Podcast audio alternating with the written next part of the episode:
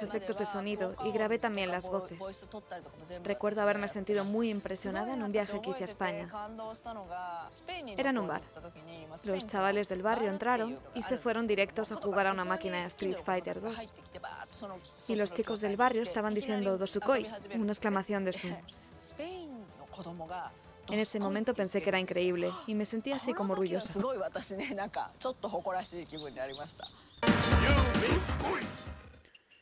Bienvenidos todos y todas a este segundo episodio de Pixel Sonoro. La voz que habéis escuchado pertenece a una de esas figuras que en el mundo de los videojuegos no necesita presentación por la enorme huella que dejó y sigue dejando después de más de 30 años, con su trabajo en sagas tan relevantes como Kingdom Hearts y Final Fantasy recientemente. Pero hoy no voy a hablar de estas bandas sonoras, sino de la de ese juego de lucha icónico con el que todos alucinamos alguna vez, y especialmente las personas de mi edad cuando lo vimos en las recreativas de los bares o de los salones de juego, o al menos en mi caso, que es ese Street Fighter 2. Desde entonces se han lanzado numerosas ediciones y versiones de Street Fighter, hasta el más reciente que ya cuenta con el 5 por número y que juntan 54 juegos, y aunque seguramente todos cuentan con memorables músicas en su telón de fondo, ninguna que haya marcado tanto a la saga y a la generación como el trabajo breve pero intenso que desempeñó Yoko Shimomura. Si os preguntáis por cómo se trabaja para hacer la música de este tipo de juegos en los que suena sobre un fondo en bucle, este es vuestro programa y más aún si sois unos eh, frikis nostálgicos porque esto os va a traer de vuelta a los años en los que os dejabais la pasta en las recreativas. Me da especial curiosidad personalmente y en cierto momento la compositora también comenta que es consciente de lo que puede suponer para un jugador el estar jugando a un videojuego en el que la misma música se escucha en bucle una y otra vez y aún así acaban saliendo temas que permanecen en tu vida eh, de una manera o de otra, de los que no te cansas y en mi opinión un desafío para los compositores. Y dicho esto, empezamos el programa.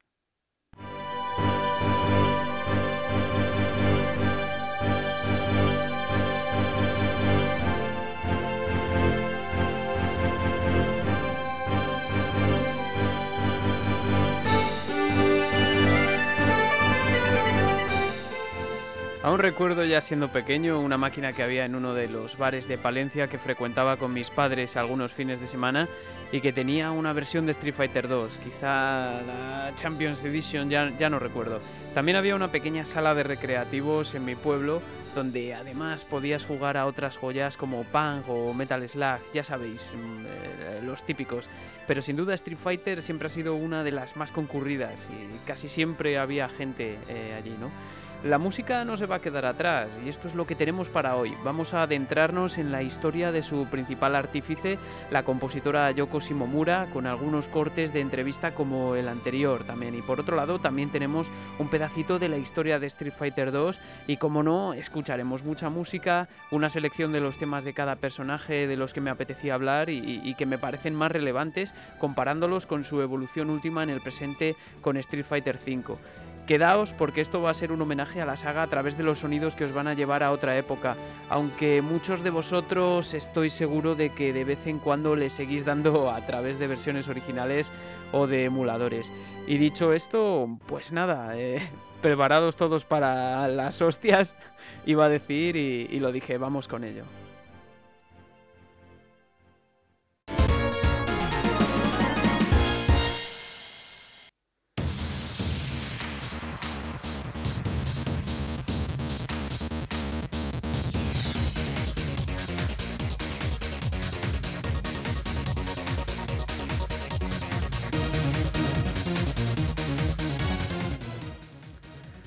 Yoko Shimomura nació en el año 1967 en la prefectura de Hyogo, en Japón, y se inició en la música a muy temprana edad tocando el piano, y poco después de hecho empezaría a hacer sus primeros pinitos con la composición, aunque cataloga su primera composición como ridícula, según una entrevista concedida a Rocket Baby en el año 2003.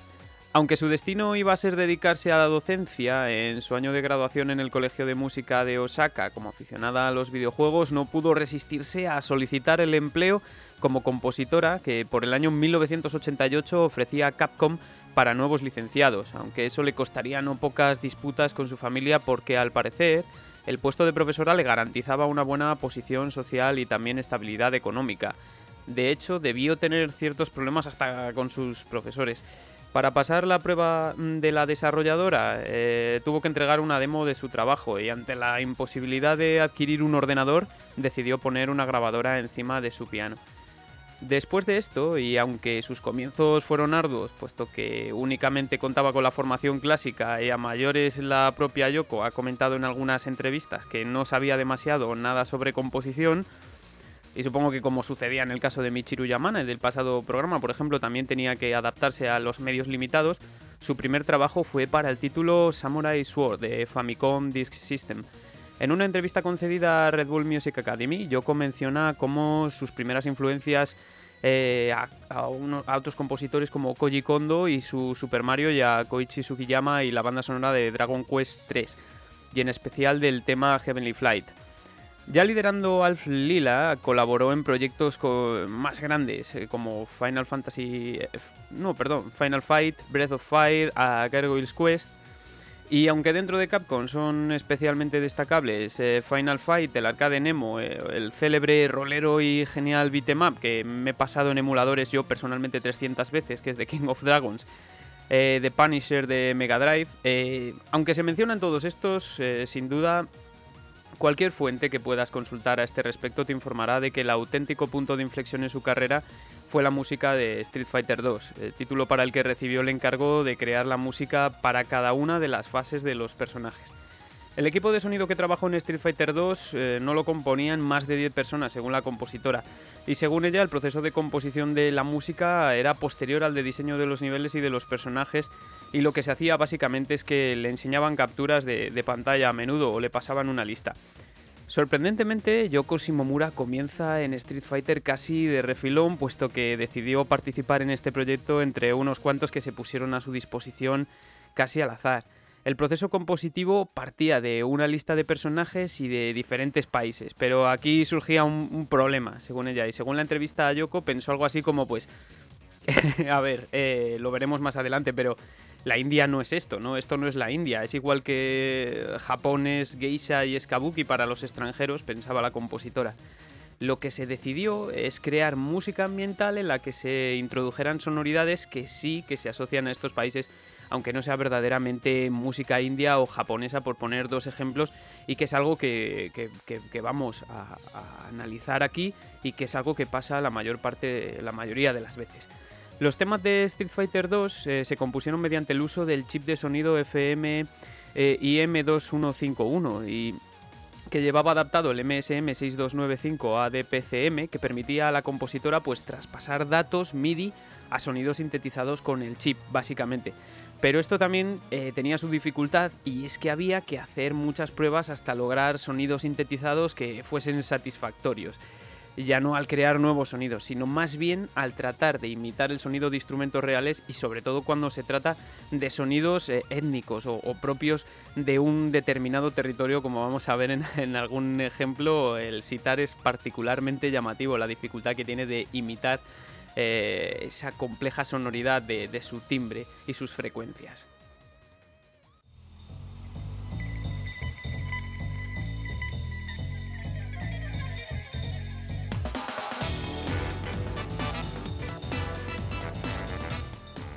Aquí sonando el tema de Zangief de, Street Fighter 4, igual que lo había hecho el de Ryu, también de Street Fighter 4, eh, durante la historia de Yoko Shimomura.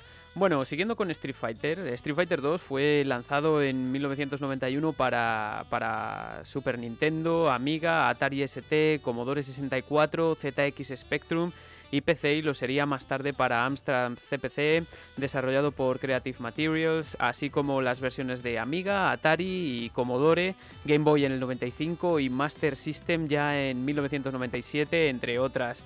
Eh, ya podemos ver como hay un montón de versiones para este juego y eso denota también su éxito. Fue desarrollado además en un momento en el que el género de lucha uno contra uno no dejaba buenas expectativas, más aún después de la primera entrega que sin ser un mal juego pues tampoco fue un éxito. De hecho, según Retro Gamer, eh, parece ser que Capcom pidió una secuela para Final Fight a su equipo de desarrollo y este decidió desarrollar una secuela para Street Fighter. Street Fighter 2 fue innovador en su tiempo por ofrecer un plantel de personajes seleccionables que contaban con un diseño artístico cuidadísimo. Se habla de unos 3 meses y más de 100 diseños para cada personaje, de los cuales además solo 3 eh, eran del primer juego, Ryu, Sagat y Ken en concreto. Una amplia variedad de movimientos personalizados que, dieron lugar a un sistema de combate súper profundo, por ejemplo la posibilidad de hacer combos, que, que por cierto empezó siendo un glitch, una curiosidad, y la posibilidad también de jugar uno contra uno. A esto hay que sumarle también una banda sonora memorable que sin ser eh, un, loop o siendo un loop no llega a cansar y ahora asocias cada personaje eh, y, lo que ha dejado atrás, que son temas míticos. El juego contó con varias versiones y ediciones, aunque la que más eh, completa estuvo en cuanto a personajes fue la Champion Edition, que, apareció posteriormente y que incluía como personajes jugables a Balrog, Vega, Sagat y, M. Bison, que en la versión básica no estaban. Esta nueva versión incluía mejoras jugables y un mejor equilibrado de los personajes, además de la posibilidad de enfrentarse un mismo personaje contra otro mismo personaje diferenciado de, una forma, que ahora es algo que vemos muy normalizado, pero entonces fue una novedad. Posteriormente vendría The New Challengers eh, con un renovado apartado gráfico y Kami, T-Hawk, DJ y Fei Long como personajes jugables, además de movimientos nuevos para algunos personajes como el famoso Soryuken de Ken. La cuarta versión sería Super Street Fighter 2 Turbo eh, y en resumen eh, se trata eh, pues por tanto de, un juego antológico que marcó el porvenir del género con 7 juegos de la serie convertido a 24 plataformas domésticas con 17 personajes distintos y 65 variaciones en total después de sus actualizaciones y 22 años como juego más vendido de Capcom. Para que nos hagamos una idea, según Retro Gamer también los beneficios que dejaron en Japón las ventas de Street Fighter 2 Champion Fueron de casi 200 millones de euros, solo en Japón. Por último, en cuanto a la música, eh, como se ha dicho, cada personaje y escenario tienen una composición ambiental condicionada por la nacionalidad del personaje en cuestión. Pero la banda sonora de este Street Fighter 2 es muy importante en tanto que los temas que fueron creados para él se han convertido en clásicos de la saga. Yogo Shimomura, a pesar de ser en mayor medida la responsable de estos temas, también trabajó junto con Isao Abe y Shun Nishigaki en el diseño del audio en general. Solo para que, para que nos hagamos una idea, solo Street Fighter 3 y Street Fighter Alpha 3 dejarían de lado estas melodías. El resto de juegos han seguido manteniendo estos temas. Eh, de hecho, las versiones que van a sonar, además de, las de Street Fighter 2, eh, también voy a poner las de Street Fighter 5 para que veamos cómo ha evolucionado eh, cada tema a lo largo de los años. y que además os recuerdo que la mayoría están publicadas en Spotify, en el perfil del Capcom Sound Team. De hecho, algunas ediciones que os recomiendo son eh, Street Fighter 2 de Definitive Soundtrack, eh, que son tres CDs y que, fue editado por el sello Brave Wave en 2015. También la banda sonora de Street Fighter, de Street Fighter 5, perdón, de, Something Else Music Works, que ha sido editada en dos CDs. Y la que va a sonar aquí, que es Super Street Fighter 2 Turbo Original Soundtrack eh, del Capcom Sound Team, que es del año 2016 y, que es la versión de, lógicamente, de Super Street Fighter 2 Turbo que fue, eh, si os acordáis, la última de, las actualizaciones que tuvo este juego. Y vista esta introducción, esta pequeña historia de Street Fighter 2, vamos a lo que es nuestra materia, que es un poco el análisis de, de, la banda sonora y que estoy realmente impaciente porque a mí este juego es que me flipa de toda la vida y estoy casi seguro que a vosotros también.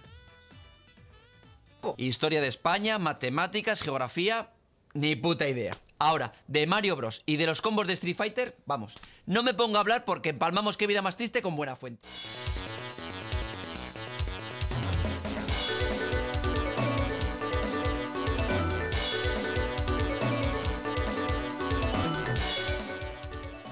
bueno, una pequeña broma eh, de estos Borja Joseba, me encantaba ese programa, qué vida más triste. Bueno, eh, siguiendo con Street Fighter, según declaraciones del director de audio y productor musical de Street Fighter V, eh, Yukinori Kanda, la música toma un rol crucial a la hora de definir cada personaje, lo que incluye su personalidad, el estado de ánimo y también lograr que el jugador le asocie inmediatamente a ese personaje, por supuesto. Para esto es de una gran ayuda el elenco tan heterogéneo de personajes y, procedencias de, los que está dotado Street Fighter. Y precisamente debido al éxito de Street Fighter 2 no es de extrañar la preferencia que muestra el equipo de Kanda por remezclar o redefinir las melodías más que por crear unas nuevas, quizá porque ya se encuentran muy afincadas en el imaginario colectivo de los fans de Street Fighter y además suelen aparecer habitualmente, si lo habéis visto, en memes, en referencias de todo tipo en internet, eh, seguro que lo habéis visto. Por otra parte, la música actúa como elemento inmersivo, digamos, y ya no solo por la temática de cada escenario y las particularidades de cada pieza en función del país en el que nos encontremos, sino por detalles pues como la aceleración del tempo cuando alguno de los contrincantes está a punto de ver su barra de salud reducida a cero, eh, una tradición que se ha mantenido de una u otra forma hasta ahora, eh, por ejemplo, introduciendo una música diferente, con más tensión, ¿no? Cuando alguien está a punto de morir. A mí particularmente lo de la aceleración del tempo me parece una putada, me molesta bastante. Recientemente, pues como estaba preparando el programa, comencé a jugar en emulador a Street Fighter de nuevo y uff, a mí me, parece muy molesto, pero bueno, simplemente son eh, opiniones personajes. Y Ahora sí, dicho todo esto, vamos a meternos en materia y a empezar con el análisis del primer tema que va a ser eh, el tema que suena de fondo en, el escenario de Onda, ese sumo.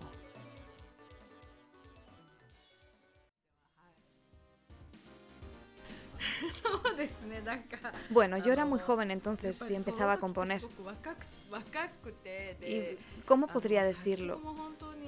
No había estudiado composición, así que tuve que aprender un montón de cosas en ese momento.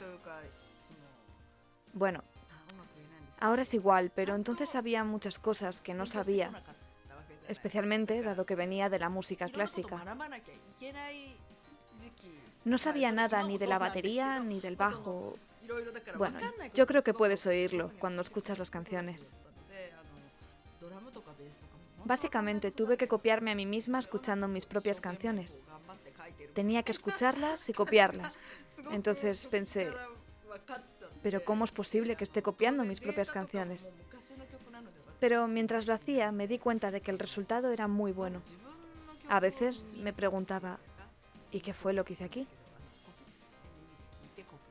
Si tuviera que hacerlo ahora, no lo haría así, lo hubiera hecho de otra manera.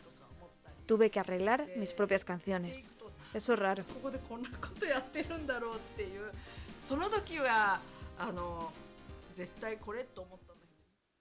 Bueno, fijaos qué interesante lo que dice la, compositora en una entrevista en este corte, que por cierto tenéis multitud de entrevistas eh, en YouTube de, de, Yoko Shimomura si queréis mirarlo, pero qué interesante que incluso gente que lleva toda la vida componiendo, estudiando piano y se encuentra con esas dificultades a la hora de componer cualquier cosa, algo que por ejemplo en mi propia experiencia yo, a ver, compongo cosas, compongo de vez en cuando, me siento por ejemplo a la cabecera del programa y, y llevo toda la vida prácticamente la música, sino estudiando como intérprete y es, eh, hay veces que es, muy complicado, que te pones a, escribir y de repente pues lo que dice ella, cuando tienes que pasar por otro, por el mismo sitio lo que sea y dices, joder, ¿y, qué acorde puse aquí? ¿Por qué metí este acorde aquí? ¿Por qué este pedazo de la melodía aquí? Pero bueno, en fin.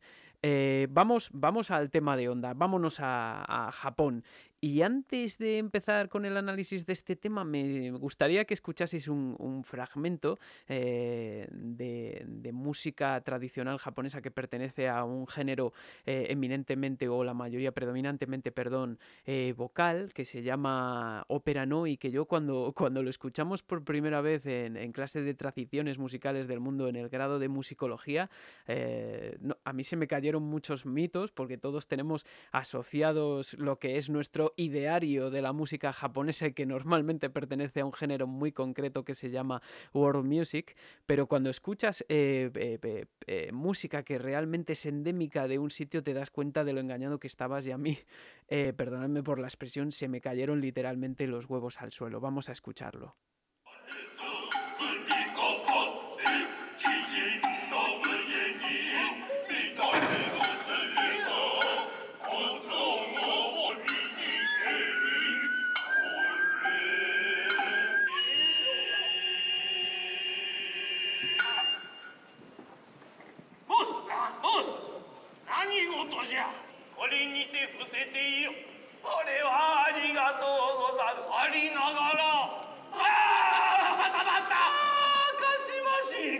しそのように仰せられたならばお服は渡りません。社よ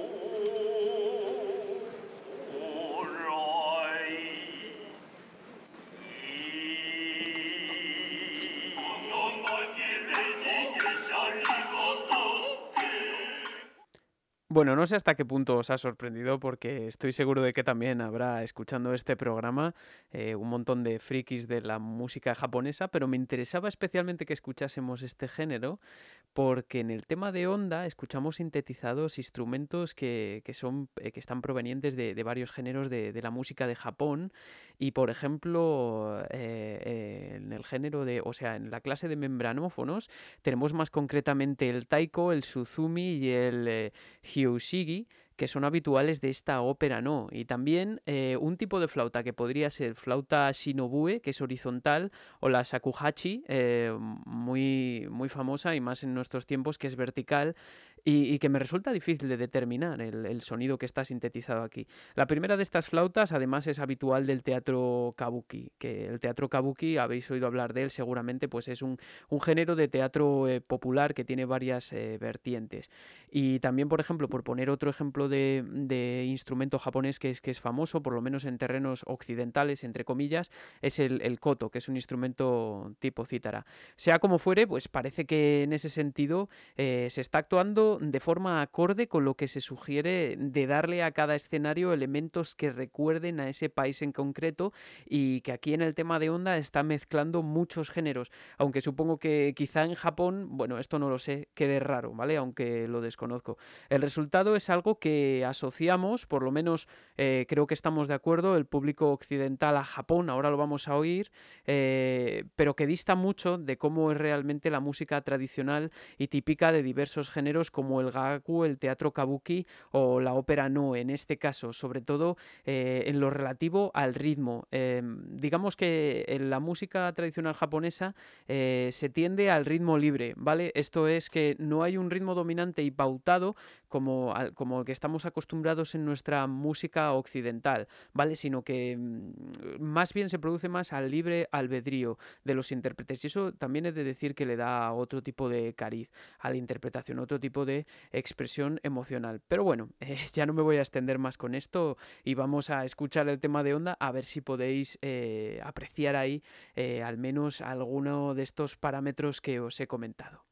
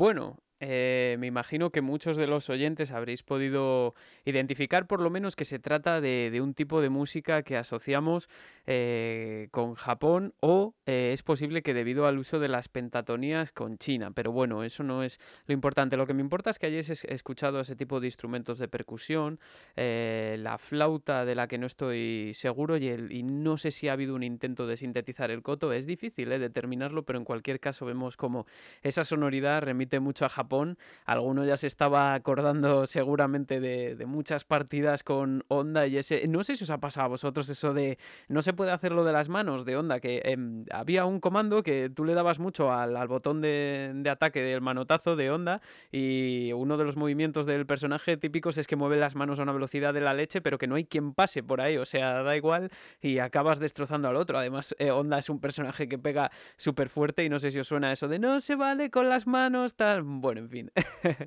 ya paso el siguiente personaje, al hilo de lo que estábamos hablando de Japón, pues voy a pasar a, uno de mis, de, mis favoritos también, que es eh, Chun-Li. Y es que el escenario de, Chun-Li, de esta guerrera de, amplias eh, piernas, amplísimas, vamos, como que tiene más piernas que, que otros luchadores, pues su escenario se encuentra en China y como tal, pues aparte de la instrumentación que enseguida comentaré, el tema se asocia eh, al escenario y está impregnado de una sonoridad que nos a este territorio, aunque se encuentre de todos modos occidentalizado como todo, ¿vale? Algo que es lógico, por otra parte, pues teniendo en cuenta al tipo de público para el que se lanza el juego y su enorme impacto global. Digamos que el trasfondo del acompañamiento y la melodía pues muestra el uso de pentatonías como pasaba anteriormente porque la música japonesa se ve muy influida por la música china también eh, o construcciones sobre cinco grados o notas de una escala eh, que es la definición de pentatonía por así decirlo, ¿vale? Entonces los cinco grados de la escala en China eh, se corresponden con las cinco direcciones del espacio y se asimilan al príncipe, a los ministros, al pueblo, al trabajo y a los recursos materiales según el yo Fijaos qué bonito es esto. El tono, o lo que llamamos nota nosotros, que es como eh, representamos el, tono, en chino recibe el nombre de liu. Entonces, eh, pongamos que nuestro tono básico, eh, o Huang Chung, es fa. Entonces, la escala pentatónica se forma con las cinco primeras quintas, contando desde Fa, que es Fa, Do, Sol, Re, La o lo que sonaría, me vais a perdonar porque eh, no soy pianista y, me he grabado tocando con el piano, pero es simplemente para poner, eh, simplemente para poner un ejemplo. Entonces, eh, ese círculo de quintas, fa, do, sol, re, la, sonaría de esta forma. ¿No? Vale, pues ahora fijémonos en lo que sucede si ordeno estas notas y las toco por orden.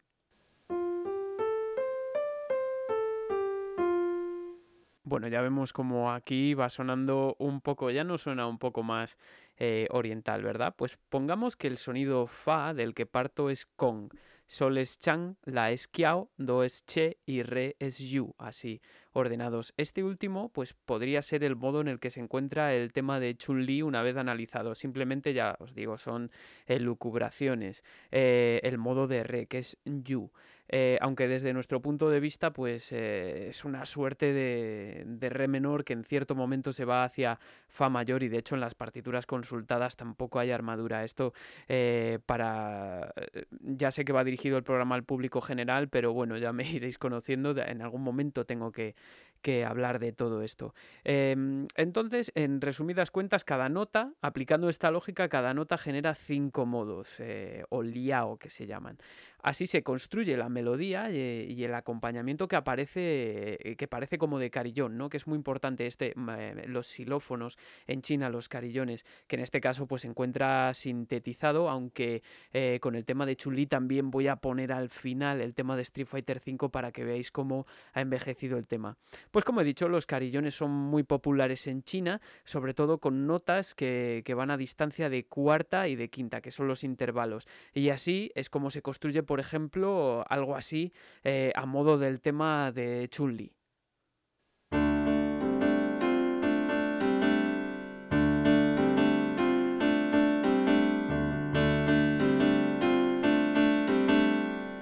Bueno, por ejemplo, eh, ¿no? Eh, en fin, eh, otros temas que aparecen o otros instrumentos que aparecen aquí son algún tipo de flauta de bambú, el dizi seguramente, y lo que parece que en China llaman guzheng.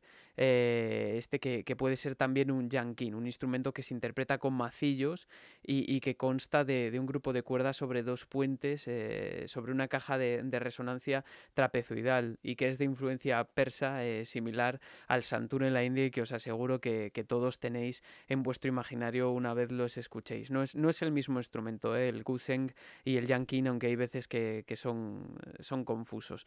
Pues nada, dicho todo esto, así he hecho una pequeña demostración de, vamos, demostración de piano para nada, porque como os he dicho yo no soy pianista, simplemente pues eh, también lo utilizo, evidentemente voy aprendiendo, pero, pero es un gran apoyo a la hora de, componer o de analizar cualquier cosa y yo creo que, vamos, eh, estaría para cualquier músico está muy bien tener siempre un piano en casa y ya, eh, sin más dilación, vamos a escuchar el tema de Chun-Li, primero la versión de Super Street Fighter 2 Turbo y después va a pasar a la de Street Fighter 5 para que veáis un poco cómo se ha tratado el tema eh, prácticamente en la actualidad, que a mí me parece una auténtica pasada.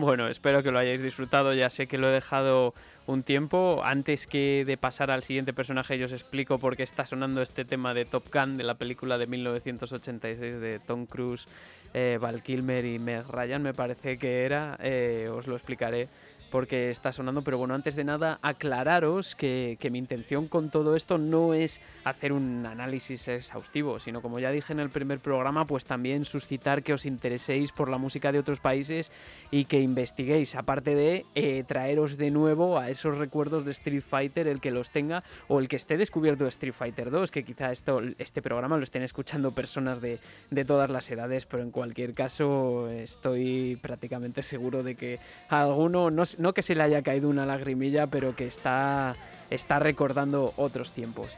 Pues el siguiente personaje, al hilo de esta canción, a lo mejor alguno habéis trazado relaciones, es el tema de Ken, que es un tema pues eh, pop rock ochentero total, como podría ser el de esta canción, y de hecho en la introducción por lo menos hay ciertas similitudes, y si no ya me lo diréis. Eh, y que es, eh, es, algo típico de este tipo de música, ¿no? que solíamos escuchar en películas como esta. Eh, me llama la atención pues ese bajo que en tantas canciones de los 80 he escuchado, a mí es que me gusta mucho, es un resultado muy conseguido y como digo yo soy muy fan de la producción de los 80 con ese tipo de, eh, de bajos, eh, pero también con los sintetizadores y efectos como el eco, mucha reverb en la percusión, las claps sintetizadas también, bueno, en fin. Eh, en resumen, pues lo que están haciendo aquí es también remitirnos a Estados Unidos. Y como Estados Unidos, quitando los pueblos nativos, no es que tampoco tenga un, eh, sonido que sea tradicional o que tenga demasiado desarrollo histórico, eh, temporal, pues utilizan una instrumentación que es muy familiar, que es relativamente sencilla armónicamente el tema, también es relativamente sencillo y con una factura muy enérgica en general, como os podréis haber dado cuenta también en los otros temas que hemos puesto, eh, aunque sean, aunque provengan de sonoridades que son eh, centenarias o milenarias, incluso, pero que claro, necesitamos marchita porque aquí lo que está pasando es que están volando hostias. dicho de esa forma, y también hace falta atraer al al jugador. Hay otros juegos de lucha, por ejemplo, yo creo que Mortal Kombat en algunos de los temas eh, es mucho más estático, oscuro, profundo, pero también eh, le va esa estética, digamos, ¿no?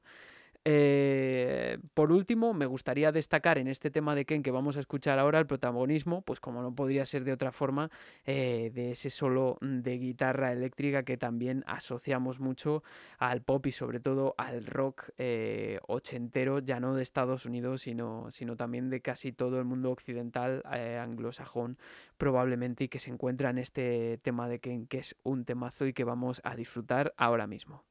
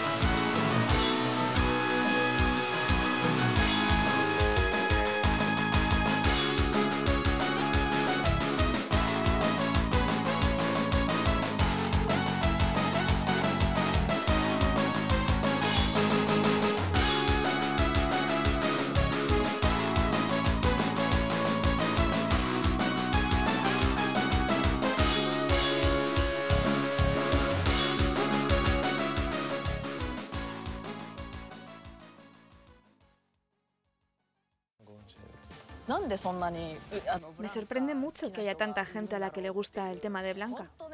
Para Blanca, el ritmo, algo como tan ta ta o tan ta tan, me vino muy rápido.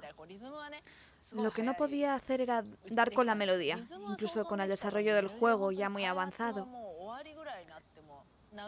Pero una mañana en el tren, mientras pensaba que si no acababa pronto esta canción tendría problemas, sí, pensaba en Blanca en el tren, me encontraba cerca de la puerta, en una repisa, y encima había una bolsa de papel amarilla y verde.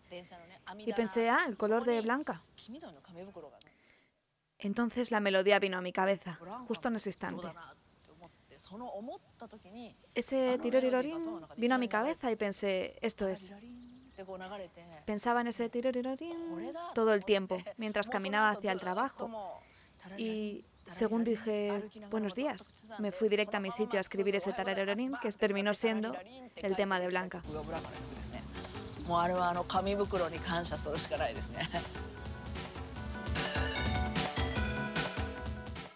Bueno, fijaos qué interesante el testimonio de Yoko. Es que me encanta cómo cuenta las cosas con esa naturalidad y la, y la tía estaba haciendo historia literalmente y te está contando pues que, que pensaba el tema de Blanca en un tren, esas dificultades de, en fin, de tener que hacer el esfuerzo mental, de que se te ocurra algo que creas que va a ser bueno y que va a encajar bien. Y, me encanta escuchar este tipo de, de testimonios, en definitiva, de gente que además es tan importante para la historia de los videojuegos y que a la postre, aunque todavía no es muy valorada, estoy seguro que va a ser muy importante en la cultura popular, si no lo está siendo ya, pero en, un futuro lo vais a ver. Bueno, antes de, de, continuar con este tema de, Blanca, evidentemente es del que estábamos hablando, eh, que es uno de los personajes más queridos por los jugadores, eh, quiero desdecirme, porque antes he cometido un error, en fin, cosas del directo. Tenía apuntes sobre el tema de Ken en Street Fighter V, y es que en el tema de Ken eh, de Super Street Fighter 2 Turbo no hay ningún solo de guitarra. En el Street Fighter 5 ya sí que se pone guitarra, pero no quise meter ese tema al final porque no me parecía excesivamente relevante cómo, cómo se había producido el cambio. Pero bueno, en fin, eh, cosas del directo, lo podía haber editado, evidentemente no estoy emitiendo en directo, pero no me gustaba. También eh, me gusta que el, que el, programa quede todo lo natural posible. Y respecto al tema de Blanca, eh, pues debo estar de acuerdo en que se produce como una especie de inicio de carácter tribal. A ver, el escenario de Blanca es en Brasil, en teoría, ¿no? Es todo muy como selvático, los colores de él también son muy vivos, verde, marrón, naranja, bueno, ya lo sabéis, ¿no? E incluso los que no estéis familiarizados con Street Fighter 2, que a lo mejor todavía no lo habéis jugado o lo haréis, eh, más o menos estamos en esa estética, ¿no? Entonces hay como una especie de, carácter tribal, un inicio que se le quiso dar con, los tambores, aunque tal vez eh, yo creo que si hubiesen podido buscar otras fórmulas para hacer referencia a la música brasileña, si es que eso es lo que se quiso, que esa es otra. Eh, este inicio me recuerda más bien muy de lejos ¿eh? a la polirritmia característica de la música en muchos puntos de África, aunque como a muchos, pues eh, en su día nos cautivó su melodía principal y ese halo de misterio que le confiere eh, y su soporte armónico, que está cargado de, acordes, por ejemplo, de séptima, incluso de novena, sobre si menor en este caso, en su mayor parte, que le dan una textura muy densa eh, y también un aire mm, yacero, no llega a ser yacero, pero sí que tiene eh, ese aire en ciertos momentos y, y, que dejan acordes que no son muy frecuentes ¿no? en este tipo de temas. Quizá eh, lo que se está haciendo es una alusión al personaje que es menos humanoide de toda la serie, ¿no? Eh, Quién sabe, o se tuvo esto en mente, o quizá tenga que ver con ello lo que se compuso en la claustrofobia de un metro en Tokio, eh, yo qué sé. de hecho, de todos los loops, para mi gusto, este es el más loop eh, entre comillas, en el sentido en que se va incrementando la tensión armónica y al final el tema queda inconcluso en un punto muy álgido, pero sin embargo vuelve a empezar y eso le da eh, un halo misterioso eh, que, que, se comprende simplemente escuchando la música o solamente escuchando la música. Y bueno, después de esto, en fin, me imagino que muchos ya os está viniendo a la cabeza el personaje. A mí me encantaba, por ejemplo, agazaparme y que salieran los rayos estos y según te iba a atacar el otro, ¡zas! ¿Sabes? Le, le dabas y, en fin, eh, ¿qué voy a decir? Es que me emociono hablando de estas cosas. Es lo que tiene. Así que mira, os voy a dejar con el tema ya, que además estaba sonando de fondo en la entrevista a Yoko Shimomura, y así podemos continuar porque me da a mí que con este programa a lo mejor me, me extiendo un poco más que con el anterior. Os dejo con el tema de Blanca.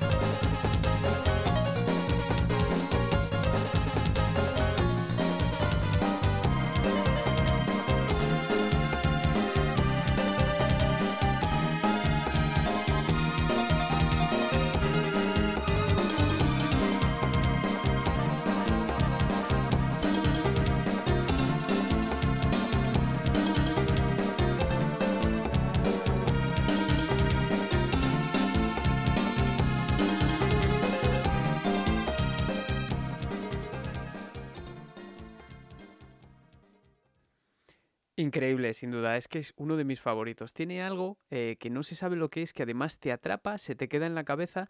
Es como decía Yoko, el tirar y ese, no sé eh, lo que tiene. Seguramente sea, tenga una base armónica también ese, ese tipo de, oscuridad de la que está impregnada el tema. Eh, y además no solo eso, digamos que tenemos un tema principal y otro tema que, comienza después y que va con, con, ese aumento de tensión que a veces en algunos temas de, de Street Fighter es habitual y que pase momentáneamente al relativo mayor eh, o algo así, ¿no? O también eh, sobre el quinto grado, en fin, es como un incremento de tensión, se da el tema 2 y ya entonces se vuelve a lo que es el, comienzo del tema. Esto es muy típico en, temas de, Street Fighter, como, como hemos podido ver y como luego vamos a comprobar ahora a continuación. No voy a anunciar el tema que viene porque quiero hacerlo de forma especial, pero también, por ejemplo, en el de Ryu, que es uno de los más famosos. Eh, y en fin, os tengo que cortar porque está pasando algo que no sé qué, me, qué señal me está entrando. Pienso subir a mi lancha, navegaré río arriba y patearé el culo de ese hijo de puta de Bison con tal fuerza que hasta el próximo aspirante a Bison lo va a sentir. Bien, ¿quién quiere irse a casa? ¿Y quién quiere venir conmigo?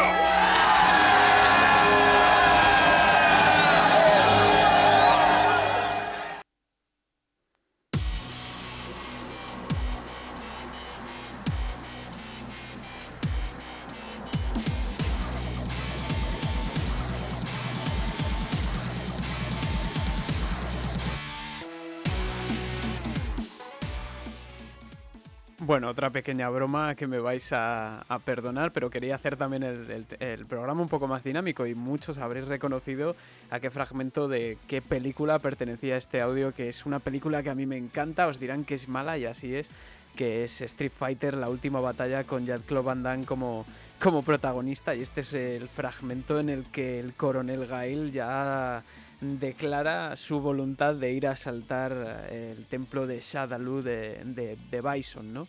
Pero bueno, vamos con el tema de Gail, que ya lo habréis, ya lo habréis adivinado de qué va. Sonando de fondo está el tema de Bison de Street Fighter V Y bueno, respecto al tema de Gail, eh, este tema pues presenta muchas similitudes con el tema de Ryu, como comentaré después, porque yo creo que se les ha querido dar ese carácter de los que son los dos verdaderos eh, héroes o protagonistas de, de Street Fighter 2 con perdón de Ken, ¿no? Y lo cual denota, como he dicho, las intenciones del equipo con estos dos personajes.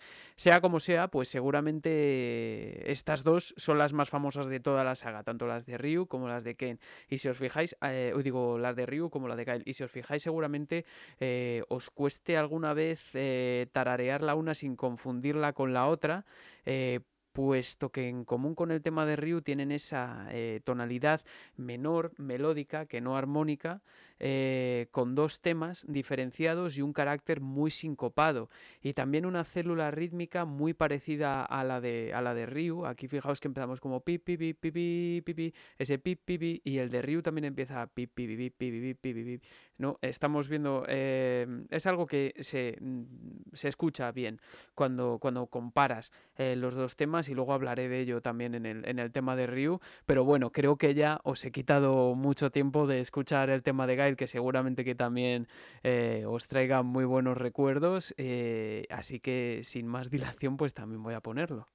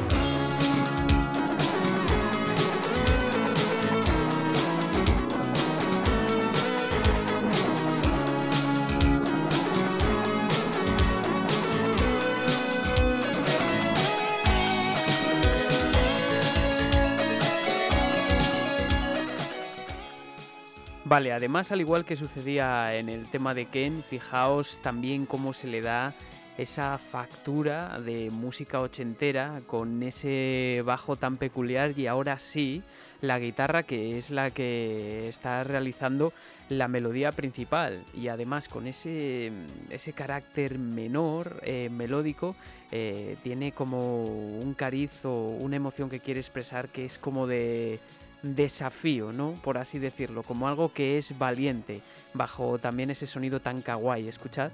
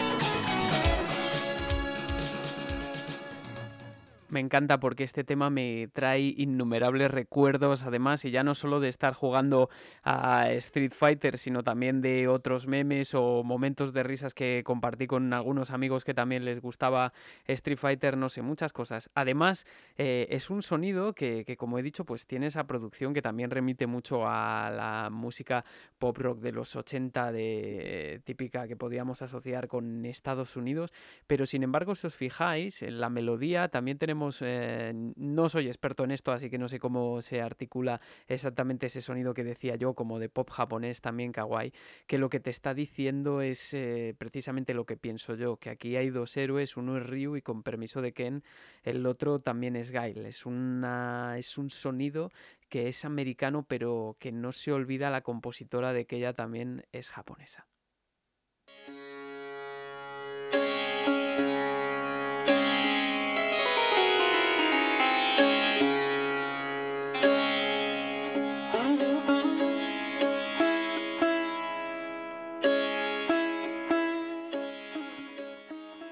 Bueno, a lo mejor en este punto os estoy cortando un poco el rollo que traíamos tan dinámico, vamos a ponernos un poco más espirituales, por así decirlo. Nah, es broma. Lo que pasa es que ahora vamos a hablar del tema de ese personaje que se llama Dalshim, que normalmente es donde iniciábamos nuestra aventura en Street Fighter siempre que era en la India y por eso este background que, he escogido que es... Eh, es un raga eh, de sitar, raga que es una, expresión eh, común en la India y que no voy a entrar ahí porque, porque sería meterse en un terreno muy complejo, pero lo que sí que desde luego el espíritu de la India se ha representado en este juego como no podría ser de otro modo a través de la síntesis del sitar, un laúd de cuello largo que es de lo más representativo que hay en la India y que tanto ha influenciado en la cultura occidental, sobre todo mediante la figura de Ravi Shankar eh, del que por cierto ha sido su centenario el año pasado. Os animo a que busquéis información sobre esta figura porque es muy interesante. También aparece la flauta bansuri, típica de la India, o lo que parece la síntesis de la flauta bansuri. Vuelvo a reafirmarme, es difícil cuando se trata de una sintetización, identificar el instrumento concretamente.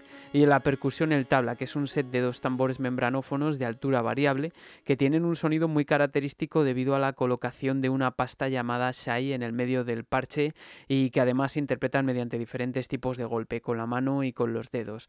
Eh, también aparecen palmadas, por ejemplo. Me llama, como he comentado al principio del programa, me llama mucho la atención la fiabilidad para la época, ¿eh? con la que se ha sintetizado el sonido del sitar, que como muchos instrumentos de su familia en la India, pues posee cuerdas bordón llamadas tarab y cuerdas que vibran por simpatía. Esto es que la vibración es provocada por el sonido de las cuerdas principales y que le confieren un timbre y unos armónicos que sinceramente pues deben ser muy difíciles de reproducir. De hecho, la propia Yoko Shimomura ya ha confesado en alguna entrevista que he podido leer o que he podido ver a través de YouTube, no, no recuerdo, pues que para algunos sonidos era un auténtico quebradero de cabeza intentar sintetizarlos con el chip, ¿no?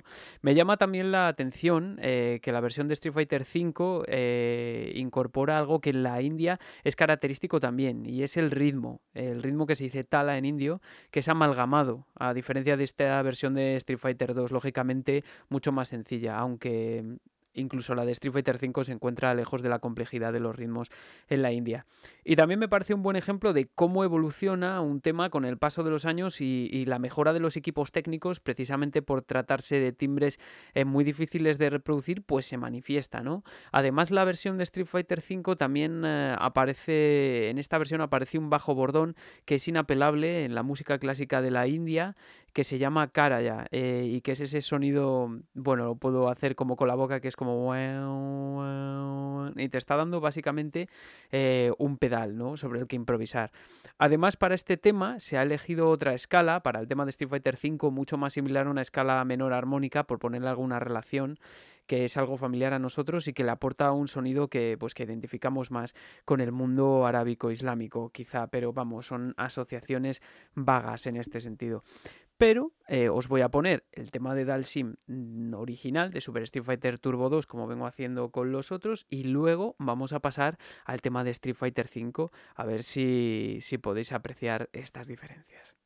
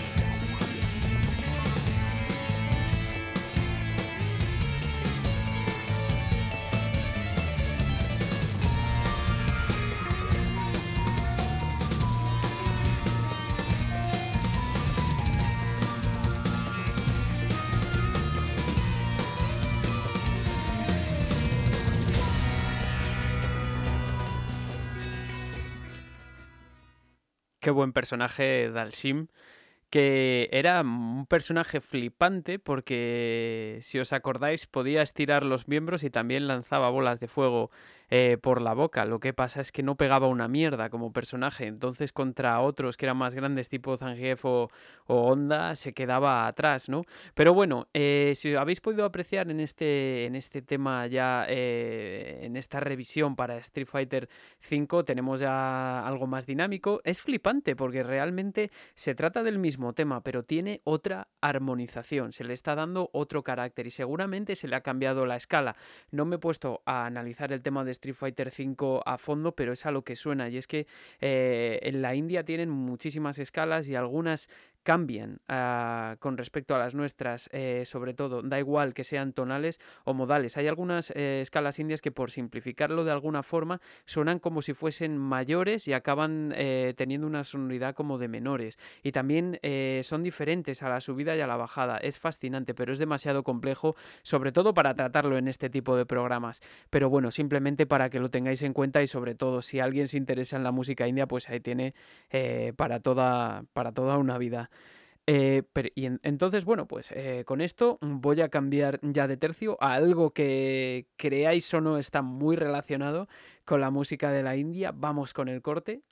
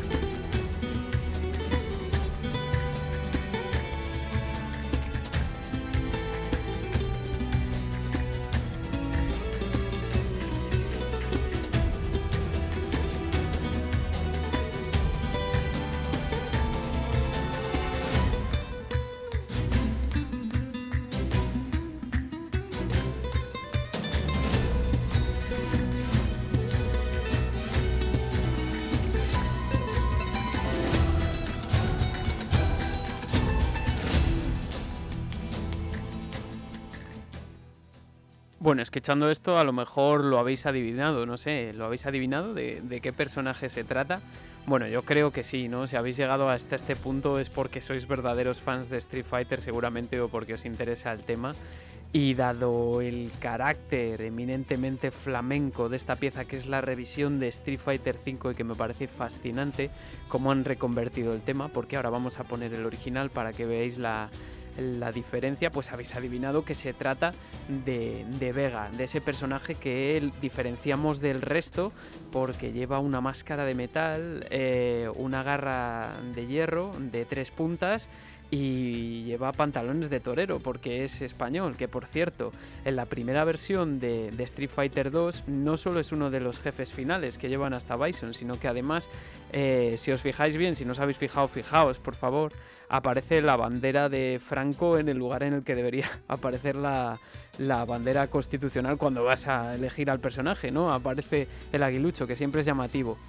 Y me gusta esta revisión precisamente porque yo creo que se le ha conseguido dar ese carácter frigio del flamenco, incluido con el ritmo. Se distinguen instrumentos típicos eh, de nuestra geografía, eh, como la castañuela, por ejemplo, a mayores de las eh, palmadas, eh, ese taconeo. El, violín no sé hasta qué punto está bien porque nunca ha sido un instrumento muy representativo de España, pero sí desde luego también, por ejemplo, esa guitarra española que suena. Y que sin embargo en el tema original os debo decir que a pesar de que sí que acaba teniendo ese carácter frigio, empieza como muy extraño, como que la melodía eh, sí que es frigia, eh, los músicos que me estén escuchando pues lo entienden y si, y si no, pues para el resto del público ya os digo que suena como español, no es una cadencia que suena como española, son, mm, es un una escala que se utiliza.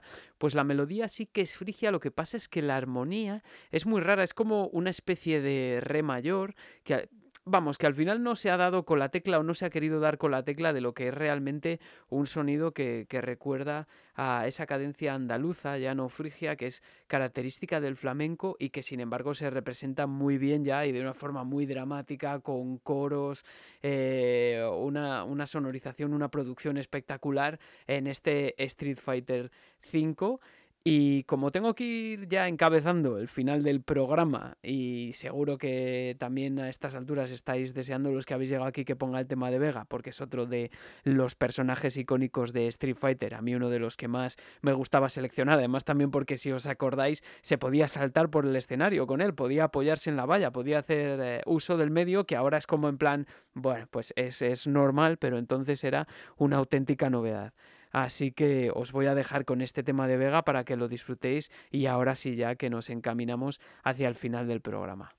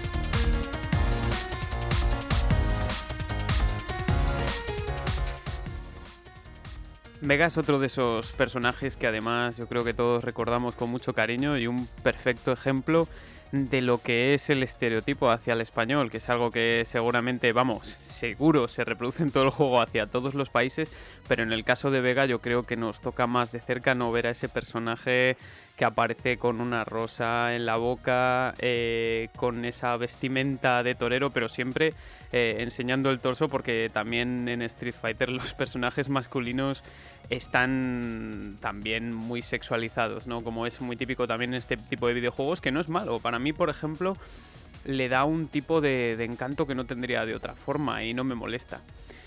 Eso sí, eh, la mala noticia es que nos vamos encaminando hacia el final del programa y ya tengo que ir con el último personaje, con la última banda sonora que no es la de otro que la de Ryu. A lo mejor muchos os estáis preguntando, es que falta alguno y tal y cual no me puedo dejar al que es seguramente el personaje más importante de toda la serie y la cara visible de Capcom. Es prácticamente ya no solo un símbolo de Street Fighter, sino también, ¿cómo decirlo?, una mascota, ¿no? Eh, el tema de Ryu es muy especial además porque es muy conocido, es también otra de esas cosas que es representativa del mundo de Street Fighter, que es objeto de meme, no sé cómo decirlo. Y el tema de Ryu está igual que el de Gail, tiene, ya dije que tenía muchas eh, similitudes, perdón. Está en una especie de, modo en mi menor melódico también, aunque en cierto momento se mueve hacia el acorde de si mayor, que es propio del, modo menor armónico de mi menor, ¿no? Bueno, pero aún así eh, sigue sonando bastante modal. Eh, y como todos estos temas en los que de este modo se consigue que suenen, como he dicho ya, a un desafío, ¿no? Eh, y no la tristeza que es propia de, un modo menor armónico. Da igual, no me hagáis caso, los, los que sepan de esto pues me entenderán y los que no pues simplemente destacar eso. Eh, también no es demasiado japonés, entre comillas, ¿vale? No es como el de Honda, que sí que veíamos, pues por ejemplo, la pretensión de la compositora de escenificar ese tipo de cultura eh, vemos algunas apariciones del tambor daiko al comienzo, o eso parece, ya decimos que son, digo que son sonidos sintetizados, y también los crótalos hyushigi, que antes creo que he dicho que son membranófono, eh, me he equivocado. O sea, no quería decir eso, pero digamos que son eh, idiófonos, ¿no? Son, son unos crótalos de madera, como una especie de sonido de clave. Bueno, pues resulta que la música en Japón, desde el siglo XX, sufre un proceso de occidentalización, que esto también hay que comentarlo porque influye directamente a los, a los compositores. Em, aunque es habitual, por ejemplo, en países occidentales escuchar Sakuhachi, Samisen y Koto, como he dicho antes, en algunas piezas de world music o cuando se quiere dar un carácter japonés a alguna pieza. Pero sí que es cierto que hay un proceso de sincretismo con la música occidental que da lugar a instituciones en Japón como la Academia Occidental de Tokio, por ejemplo. Eh, desde hace años, digamos, ya que en Japón se está enseñando música clásica occidental, digamos, de esa forma, y solfeo. Y de hecho, si os fijáis, con el ejemplo de Michiru Yamane, si escuchasteis el programa, ella tenía una potente formación en música del barroco y, y música clásica. Pero bueno, digamos que la música en Japón se divide en varios periodos y que en el siglo XX se ha producido ese sincretismo. Bueno, volviendo otra vez al tema de Ryu eh, y a las similitudes con el tema de Gail, pues es cierto que, son muchas, aunque en el caso de la melodía, el tema de Ryu, pues hay un salto de séptima que es muy característico y que no tiene el de Gail, que se mueve más por grados conjuntos, eh, aunque en este caso además también siguen siendo muy sincopados. Yo pienso sinceramente que este es eh, el tema más mítico, ya lo he dicho, y también del personaje más mítico, y no solo por ser la cara visible de Capcom también, y seguramente es uno de los más manejables y, los más equilibrados en lo jugable, ¿no? Digamos que, no sé, molaba mucho coger a. Yo realmente llegué a... Nunca he sido muy bueno, evidentemente, pero porque si no estaría aquí, yo creo, se ganan mucho dinero con estas cosas, pero sí que llegué en un momento a manejarlo con, con cierta soltura. En cualquier caso, vuelvo a remarcar lo mismo, se ha buscado un carácter modal, se, hay como un reto, ¿no? La canción desprende mucha fuerza, da igual la versión que tenga, si es la antigua eh, o la nueva. Y eso al final pues lo acaba acercando un poco más también al pop, que mm, ni mucho menos al, al japonés tradicional, pero al final es un tema que se hace memorable para todo el público global.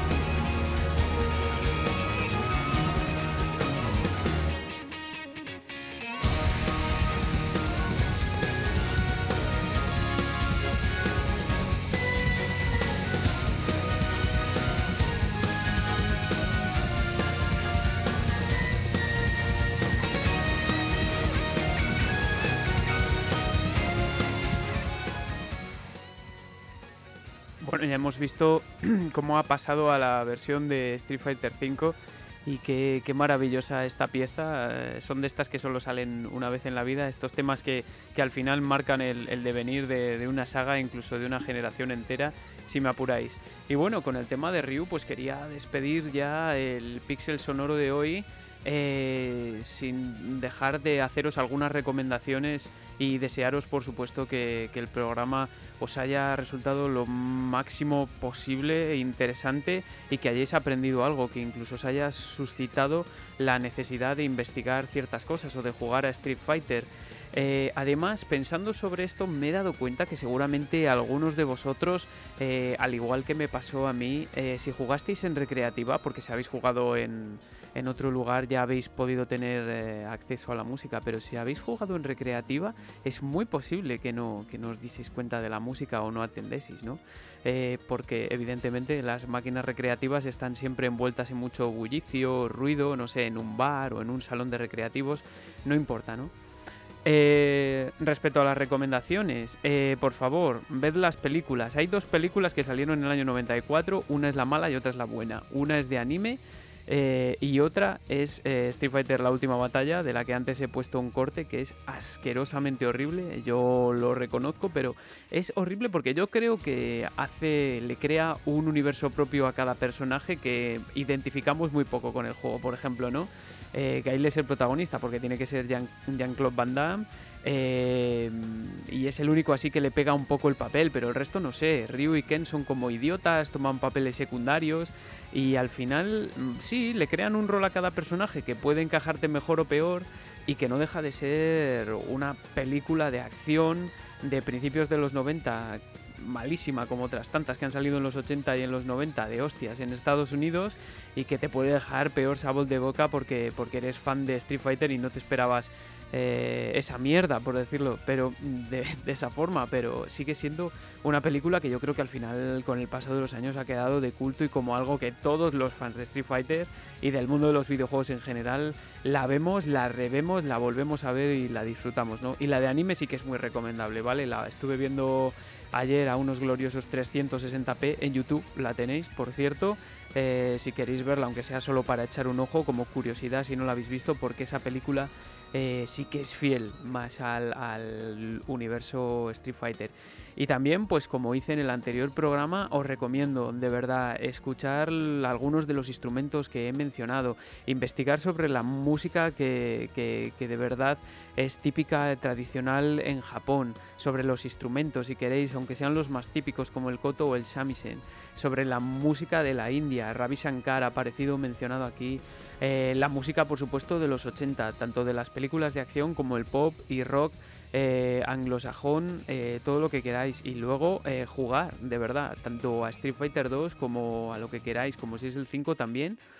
Yo debo reconocer que no he jugado al 5 porque no lo compré en su día para PlayStation 4 porque salió envuelto en una polémica sabéis que estaba como mm, en un principio estaba como más dedicado al online y a mí eso me echaba mucho para atrás y al final es verdad que es un juego que no, no lo he comprado y no he necesitado comprarlo pero he jugado al resto de los de la saga. Aún así si nunca jugasteis Street Fighter 2 y ahora os animáis eh, precisamente porque habéis escuchado este podcast eh, yo el más feliz del mundo y por supuesto os animo a que compartáis eh, vuestras experiencias, también si me tenéis que hacer alguna sugerencia sobre futuros programas, sobre música que queréis que aparezca aquí, eh, lo que vosotros queráis. Bueno, al término de este programa, ya con la música fuera, tengo que decir pues que Pido perdón si no he podido ser más gráfico. Hay veces que analizo algunas cosas y me gustaría poder poner mejores ejemplos, pero eh, la radio a lo mejor no es, no es el mejor de los medios para hacer esto, a mí también me faltan medios eh, técnicos. También sé que he dicho cosas que pueden dar para, mucho debate, pero tampoco me gustaría que, que, le buscaseis más vueltas a lo que verdad la tiene, porque se pueden formar eh, debates acerca de música endémica de países eh, a cientos. Podríamos estar horas hablando aquí de esto, ¿no? Y a pesar de todo esto, pues, pues deciros en este segundo programa que, estoy aquí precisamente porque apuesto totalmente por la radio eh, y más aún con esta explosión del podcasting, precisamente por la cercanía y la compañía de la voz y más en estos tiempos que a mí la radio siempre es un medio que me ha acompañado mucho y ahora quería eh, compartir estas cosas con vosotros em, y que siempre me ha parecido mucho mejor que, ver otras plataformas como YouTube o seguir Instagram o estas cosas de las que de verdad que estoy un poco desconectado, pero para un rato no, no puedo estar todo, todo el tiempo y sin embargo la radio es algo que siempre está en el trasfondo, que te permite hacer otras cosas y que, como que te mantiene eh, cerca del que habla y te, permite también eh, ser mejor eh, oyente por otro lado, ¿no?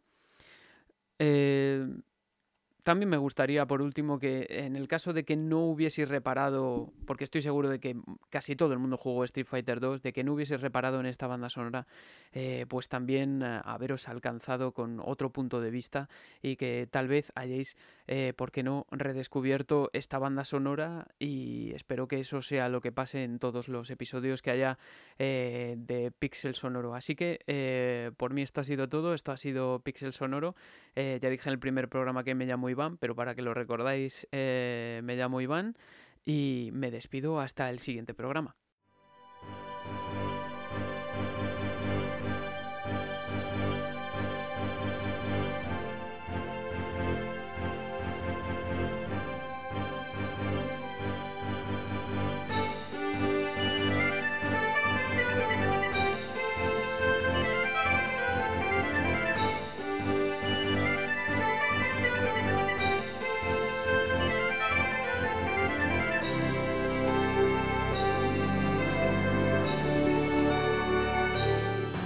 Vamos, levante el telón y salga, mago. Veamos cuán puro es realmente su combate. ¡Vamos! Señor, no, eso es lo que él quiere. No, Tejo. Eso es lo que los dos queremos, ¿verdad, Bison? ¿Es lo bastante hombre como para luchar conmigo? Todo aquel que ose oponerse a mí será destruido.